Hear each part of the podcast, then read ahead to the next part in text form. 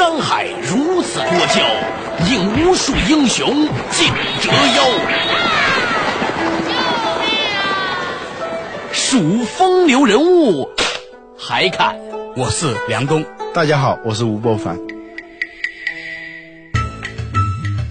照妖镜照不出的财经真相，翻斗云到不了的财富天地，一切尽在两个男人孕育五年，梁东吴伯凡帮你坐着打通经济生活任督二脉，东吴相对论。好戏马上开场。坐着打通经济生活任督二脉，大家好，欢迎收听今天的东吴相对论。小弟是梁东，而坐在对面的仍然是亘古不变的二十一世纪商业评论主编吴伯凡。大家好啊，伯凡你好。这两天呢，我有一个朋友说，这个最近这个出版业非常发达，所以呢，他准备出一本书。这位朋友呢，就想起来呢，说这本书这个名字还是很耸人听闻的。听了之后呢，我想跟你讲讲，很有意思。他说这本书的名字啊，他准备起叫《拯救乳房》。贪嗔痴慢疑五毒如何影响一个女性的乳腺增生？那我觉得这个话题呢，当然离我们稍微远一点点。但是你想想看，其实我们今天毕竟是一个企业管理节目啊。实际上呢，所谓的健康不仅仅对人体而言，对于企业来说也是如此。但是呢，坦白说，因为我知道你是以前也研究过宗教，这个贪嗔痴慢疑到底是什么？你先给我们解释一下，然后我们再往下引申，谈一谈到底这个东西对企业和对人的身体有什么影响？对，贪嗔痴慢疑是佛教说的五毒啊，嗯，就是侵害，用我们现在的话说，侵害你身体身心健康的五毒。先五种负面情绪，对，就是啊，贪就是。呃，不断的要在不限制自己的欲望的边界，不断的多拿多占多要，对，不没有界限，无节制，啊，嗔呢就是就是怨恨呐，就是就是分别，就是这是你的，这是我的，然后就就较真儿啊，你看那个那个那个口子这边一个针嘛，啊，就是就是。叫较真儿，嗯，得得得得得较真儿，嗯，吃呢就是说。总是把自己的想法运用到别人身上去，总是哎，他怎么不？要是他要想跟我想的一样就好了。对呀，我都对你这么好了，凭什么你不对我这么好啊？对，我都帮你想了啊，我都帮你把早上早餐准备好了，凭什么你就不能帮我准备一次早餐呢？诸如此类，是吧？对，这就是吃啊啊。贪嗔痴啊，我们大家来，嗯，每一个人身上都有这五毒啊，嗯，这五毒俱全，每个人身上都有的。对，但是在不同的阶段，它是不一样的。对对对对对，啊，就是比如说我们谈恋爱的时候，对呀，啊，刚开始的时候都是这个这个状态是很美好的，关关雎鸠，是吧？啊啊，一纯粹是因为互相喜欢在一起。对，然后呢，就进入所谓的渐入佳境呢，也是渐入恶境，因为一旦距离拉近了以后。他这个就没有界限了，没有节制了。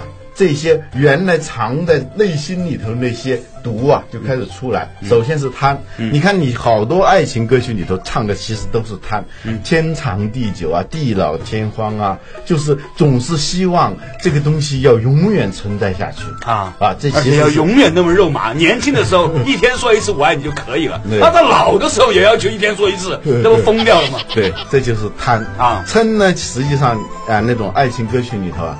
大量的都是在怨恨，对。啊，你说过两天来看我，依然就是一年多，很大量的这这就不不说了，这个嗔的东西，对，痴呢就是这种啊，痴男怨女啊，就是那个啊，那个流行歌曲唱的没有星星的夜里啊。我用泪光吸引你，这是是一种很美好的这种痴，但是很有很多，就是说一门心思、一厢情愿，去用自己的想法来规范两个人的关系，这都叫痴啊。他就是贪婪心、分别心和什么？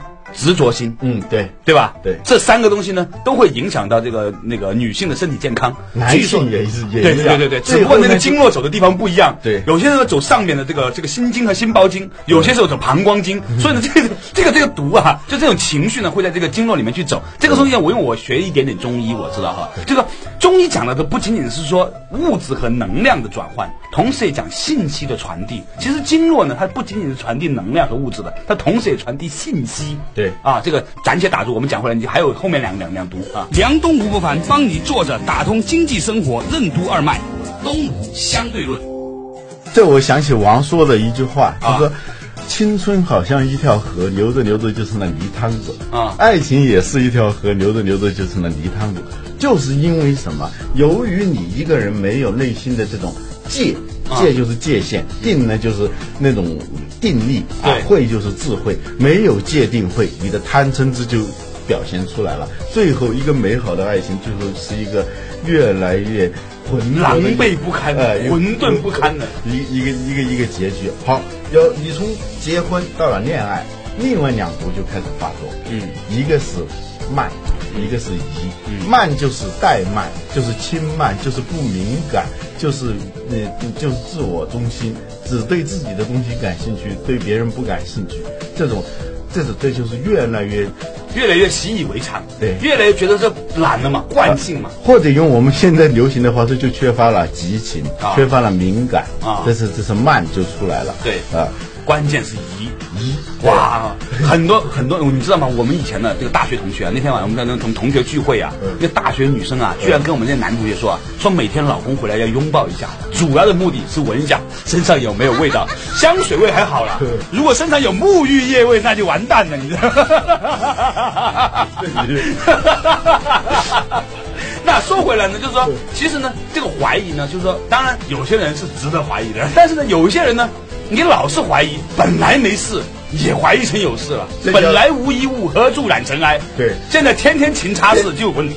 对，变成了一个自我实现的预言。是听听说过自我实现的预言这个是什么意思啊？就是很多预言啊，是由于你预言，呃，你说预言这个东西存在，哎，慢慢这个东西就存在。就像奥运会之后的股市一样，一九九呃一二零零六年的时候，就有大家疯传了，哇，奥运会之后股票会狂跌，所有人都在期待。结果呢，由于大家都怕是最后一棒，所以呢，在奥运会之前股市就开始跌了。当然，我们现在看过来的时候，其实不仅仅是因为大家期望，还有包括外围基数啊、外围因素啊、热钱流动啊、汇率啊等等等等。不过我相信呢，这个你像你所说的预言所导致的结果呢，它也是有价值的。对，自我实现。嗯当你说预言，这是一个呃一个一个就股市分析师说这个股票要涨，由于它的权威性啊，大家大家就都去买那那个股票去，结果它真的涨了。就是巴菲特最近买的比亚迪了。呃，因为因为这种这种预言嘛，它是它不是一种客观的站在旁边说在预言，实际上是它参与了整个，它导致了一个行动，所以就变成自我实现的预言。在日常生活中也有很多这样的现象。对就有一个有一个著名的实验，就是说一个老一个心理学家跑到一个学校里头去，据说是假装给这个学生做一场测试，实际上是没有做测试的，他就随便从花名册里头勾了一些名单，告诉老师这些孩子是最有发展潜力的。然后八个月以后，他又回到这个学校的时候，他非常奇怪的发现，这里头在这花名册里头这些孩子，比别人确实也成绩发成绩提高的那个速度啊，确实高于其他的孩子。而老师当时呢也怀疑说，因为这里头有很多差生。呃，有很多那个并不是那么优秀的，但是呢，他相信心理学家的话，这种觉得他是有潜力的，这对无形中对他的态度啊，对他的那种鼓励啊，都非常的好。这样呢，把那个学生激发出来了。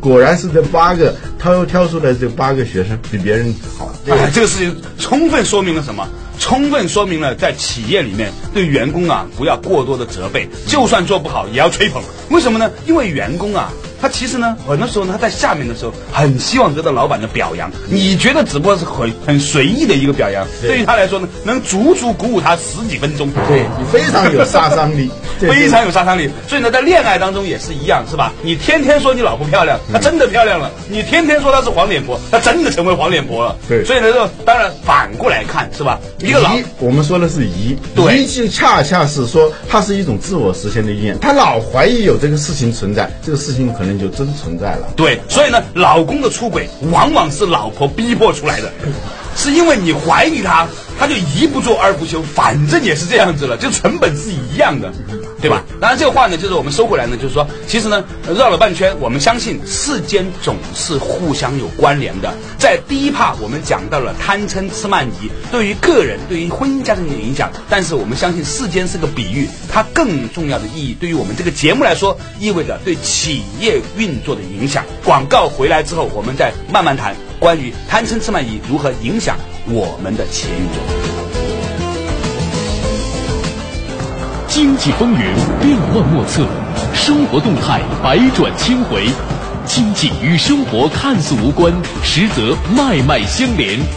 著名主持人梁冬，二十一世纪商业评论主编吴伯凡做客经济之声，对话经济生活，为您打通经济与生活的任督二脉。我是梁东，我是吴伯凡。东吴相对论，敬请收听。梁东吴伯凡帮你坐着打通经济生活任督二脉，东吴相对论。坐着打通经济生活任督二脉，大家好，欢迎继续回来收听我们的东吴相对论，我是梁东，对面的仍然是二十一世纪商业评论主编吴伯凡。大家好，哎，刚才呢，我们在上一趴的时候呢，特别聊到啊，这个贪嗔痴慢疑对乳腺增生的影响，当然也同时影响到了我们的婚姻家庭生活。基本上来说，一个总是怀疑老公出轨的女人，她会把她的老公最终推向出轨的边缘。这样的话呢，也得出了一个结论，就是说批评和怀疑是不足以具有建设性的，只有不断的表扬。但是呢，我们在讲呢，作为一个企业管理类的节目哈，我们呢还是把它作为一个引子，尽管这引子有点长，哦，足足十几分钟啊。老吴，你讲，就是说这种的思考方式对于我们的企业管理来说有什么样的借鉴意义？因为婚姻是一个组织，是一个微型的组织，企业也是一个组织，在组织的这个机体里头，你要是混进了这个五个要素，这个要素啊啊，这个要素呢，它本身。可能是每个机体里头都存在的，但是你如何建立一套免疫机制，使它处于一种蛰伏的这种状态？我们我们的免疫机制是非常非常有趣的一个现象。你的病毒进到你的机体来的话，它能够识别你，它就来跟你把它给消灭。为什么艾滋病非常可怕？艾滋病的全名叫获得性免疫系统丧失症，就是说你这个免疫系统它不认识这个病毒。我们的企我们的企业里头啊，你应该建立一套系统，能够识别这个病毒，一旦它出来就把它给杀掉，嗯啊，就或者说把它处于抑制状态。就是贪嗔痴慢疑这五种东西是吧？对那你觉得说对于企业来说，什么是企业的贪嗔痴慢疑？企业本身是以啊盈利为目的，它肯定是利利益最大化，这本身就带有贪的这个这个倾向。对啊，嗔呢，它就是分别有分别有对就是待，就是所谓的定位嘛，啊就是寻找优质客户，把劣质客户赶跑嘛。啊，然后要竞争，这就本身就带有嗔的这个含义，这这样这这样一种趋势。吃呢，就是说企业一旦形成一种文化，形成一种战略的话，它就有很大的惯性，嗯，或者说是惰性，它一定按照它原来的那个方式去做，怎么成功的那。那我就继续按照这个逻辑去成功，这实际上这是吃好多企业导致它失败的逻辑，恰恰就是也是它成功的原因。对，这就是这也是他的吃。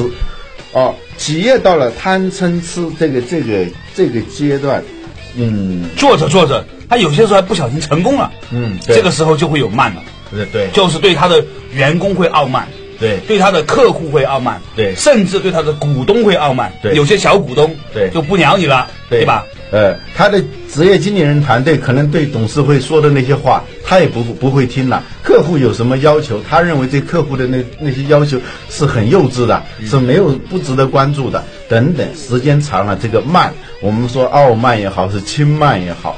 总之是失去了感受力，失去了敏感，失去了激情，这慢就出来了。嗯，刚开始的时候，企业创业的时候啊，每真的可能有那种感觉啊，顾客是上帝，这个是上帝，那个是上帝。只企业一旦做起来以后，那就谁都是孙子，自己就是上帝。很可能，尽管他不这么说，但心里头也是这么认为的。这个慢的病毒就开始出来，这这这就是慢开始滋生，尤其是对于从成长性企业到成熟企业的时候，这个慢就会出来。嗯，疑呢？疑是什么呢？疑它实际上是根据自己的，由于企业越大，它就也一方面它很有力量，另一方面它位高权重的时候，往往疑心就最重。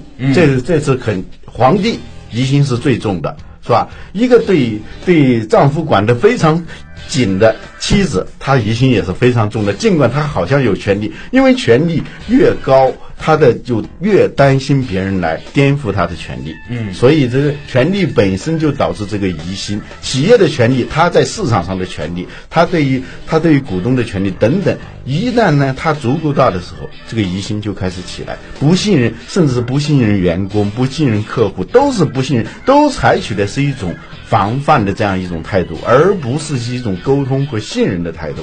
这个时候，这个疑的这个病毒就上来了。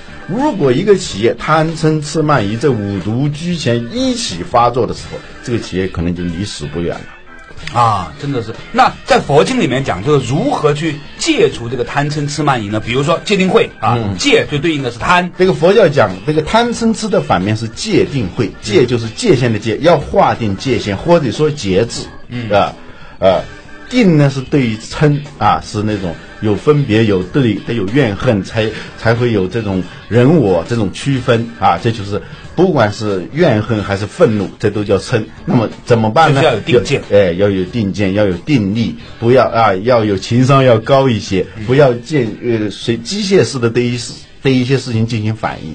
会呢，就是来来限制这个吃的，就是说。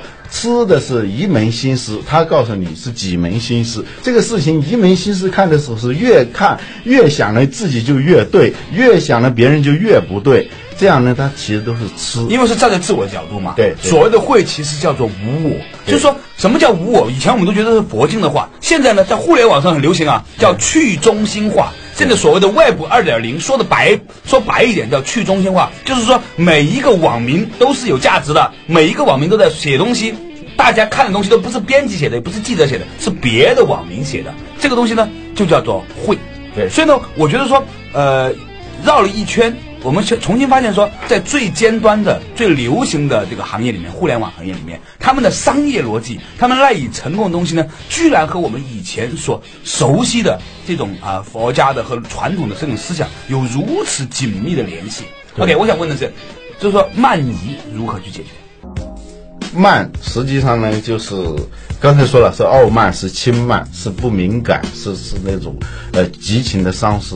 这个对于企业来说啊，它是大企业病。我们一般说就叫大企业病，就是呃部门呐界限越来越多啊，然后那个定见越来越多呀，就是那个就不嗯偏见越来成见越来越多。对，不是定见，是成见。成见越来越多，我这是让我想起郭斯拉，呃刚刚进到濒于倒闭的 IBM。他要去拯救 IBM 的时候，他看到 IBM 那种景象，他发现 IBM 不太像个公司，倒是很像一个一个办公一个一个政府机构。客户到 IBM 来买东西的，很像是在上政府机关去办事情啊。今天不行，你明天来吧，就是变得互部门与部门之间互相的推诿，然后对客户的那个需求毫不关心，这就是慢。我们说一个一个组织它慢了，实际上就是极度的官僚化。嗯哼，如果是想去掉这个慢的话，你又采取什么办法呢？让郭斯拉看来就是说要沉潜到现实里头。跟客户在一起，因为 IBM 他们由于有一层厚厚的皮肤，使他们对市场丧失了感觉能力。很多员工，包括最高领导人，他们一直认为 IBM 还是最优秀的。如果出了问题，是客户出了问题，是竞争对手出了问题，而不是自己出了问题。所以那个他的皮非常的厚，他的神经的传导的系传导的系统越来越迟钝。一个信号从这个从这个呃。手从脚传到大脑，可能要很长很长的时间，甚至是传递的过程当中就逐渐的消失。这就是说，组织的神神经系统变得迟钝。对，那郭士纳当时是怎么处理这个事情的呢？就郭士纳就是上一任的在 IBM 的这个总裁啊。嗯。他是怎么处理的？首先是让 IBM 的员工直面现在的这个现实，巨巨亏的这样一个现实。而且呢，他以他最重要的身份，他以前是。IBM 的大客户，美国运通公司，他说我，他对记者发表谈话说，站在你们这面前的这个人和以往的 IBM 的 CEO 最大的不一样，第一他不懂技术，第二他是 IBM 的客户，他在进入 IBM 之之前已经是十一年的客，IBM 的十一年的客户，所以他最知道 IBM 他的。缺点在哪里头，它的优点在哪里头，它的它的服务，它提供的服务和产品里头，它的一些致命的缺陷在哪里？它最，因为它是一个客户，这是他讲的。那疑呢？疑疑就是说，刚才说了，对，首先是对员工不信任，甚至是对客户不信任，彼此之间互相的怀疑，就是在在在在整个团队里头互疑就是不信任，这种不信任的文化扩散以后就呃扩张以后就会造成整个沟通成本非就是急剧的加加大。本来这个事情我说的是一个就事论事的一个事情，你去啊大家就去解读了啊，一下子一解读，他这他这样做是不是对他有什么好处啊？或者他这是不是要对我要下什么陷阱啊？等等，这样一旦这种这种心态整个氛围在公司里头扩散的话，那么整个公司的沟通成本就会急剧的加大。这样所以呢，就经过经过一顿小小的讨论之后呢，我们发现呢，其实可能很多的企业主也会意识到哈，这个贪嗔痴慢疑呢，正在腐蚀自己的企业机体，令到自己的企业呢变得越来越没有效率，对市场反应越来越的缓慢，而且呢，犯了错误之后，自己居然成为最后一个知道的人。啊，对很多公司的企这个企业主是最后一个知道这个事情发，生的人。有一个定义，《魔鬼词典》对 CEO 的定义是企业里那个最后知道企业将完蛋的那个人。梁东吴不凡帮你坐着打通经济生活任督二脉，东吴相对论。哎，刚才我们呢，他专门提到了一个话题，就是贪嗔痴慢疑呢，这其实是一个佛家用语啊，对于企业管理的这种影响。但是我们相信呢，实际上呢，世间的所有文化都是相通的。比如说，支撑现在近现代的这种所谓的资本主义的东西哈，嗯，为什么市场经济在欧美的成熟国家，比如包括像北欧这些国家，它既有市场经济，但同时呢也能够比较好的维持人与人之间的和谐，人与自然的和谐。而在另外一些地方，它的这个资呃资本主义经济呢就变得更加恶劣。有一派观点认为呢，这跟那个新教伦理有关、啊，就是有一个人叫马克思韦伯，他专门提到叫资呃新教伦理与资本主义精神。嗯比如说，在美国三十年代以二十世纪三十年代以前，你如果不是教徒的话，你到银行去很难借到钱的。它是一个信用保证，因为最终，因为你最一生最重要的几样东西都是需要教会来保证的，一个是你的财产，第二个是你的婚姻。你你结婚，你如果不在教堂里头举行婚礼，这个婚姻是不算数的。它因为它是宗教一直涵盖了人的生活的方方面面，所以呢，你加入到一个教会，它是它是你的一个担保方，这样呢，无形当中形成一个什么东西呢？叫信用社会。嗯，就是说一个一个一个交易要完成，必须要有一个信用系统、啊，这这我们讲到的，有这个信用体系下。那么这个交易成本就比较低啊，我们拿一张纸就能换一大堆东西，是因为有一个信用体系保证，呃，确认这纸上的信息是真实的，这就是钱，是吧？这钱它不可能，它什么都不能，又不能当吃又不当喝，但是它能够买一大堆东西，原因就在于它背后有一个支撑系统，一个信用体系说啊，这个这上头的信息是真实的。那么你今天你拿一张纸来换一堆东西，明天别人拿一张纸也能换你的一一堆东西，它这使得整个信用信用体系下交易成本非常的低。啊，就是所以有人讲的叫有教堂的资本主义和没教堂的资本主义，或者说有信用体系的资本主义和没有信用体系的资本主义。可以说这么说，现代当今的我们说这个这一次的金融海啸哈，这个金融危机，其实很大程度上就是因为信用的缺失而带来的。对你们刺激债的问题或者等等的问题，就是说，呃，整个资本主义就包括美国哈，它现在也从一个以前的受到更多的教会伦理的影响的一个资本主义体系，现在变成是这个缺失了。对在以前美元是和黄金挂钩的，在一九七六年之后，美元与黄金脱钩了，这令到美元的贬值变得非常的迅速，它的信用额其实在丧失了。这也就是为什么最近国内有那么热烈的讨论，到底中国还要不要买那么多的美国国债的原因，因为我们看到现在。人民币，我们就中国人民拿着我们的外汇买的美国国债，显然是一个正在走向越来越没有信用的一个体系。对，因为华尔街资本主义，由于它缺失，它只是变成了一种金钱游戏以后，它这个信用体系越来越缺失，大家就最后有一点像打电脑游戏一样的，就变成一种数字游戏，而最背后的那个没那个信用体系越来越淡漠的时候，最后一定会崩盘。就是这种没有，就像你的纸，你的口袋里纸越来越多，他的口袋里纸越来越多。由于没有一个一个强硬的信用体系、一个抵押物等等来为他背书，是吧？那使得这个你大家都好像有很多钱或者都有很多机会的时候，最后他肯定是要泡这个泡沫，没有天下没有不破的泡沫。对，这个东西就是我们今天讨论的话题：贪嗔痴慢疑，疑作为最高的、最后的一个结果。嗯。为什么它有？它是有顺序的，它不是为什么不是称贪吃慢疑，而是贪嗔痴慢疑呢？它是有原因的。到了疑这个阶段，就是信用破产的阶段。对，信用破产的阶段就是危机最严重的阶段。对，所以呢，我觉得说，我觉得为什么我们会喜欢来参与这个节目的讨论哈？其实最重要的原因就在于一个看似不经意的一个关于乳房保健的书，慢慢慢慢引导啊。有些朋友可能不知道，刚开始的我们这个话题是来自于我的一个朋友写的《贪嗔痴慢疑如何影响乳腺增生》这本书开始聊起的啊。那说回来，就是说，到底是为什么一个这么简单的一个话题，最后引发出来的，与今天的金融海啸仍然有关系？对，说明世界是被一以贯之的。对，一就是缺乏信用，信用的丧失。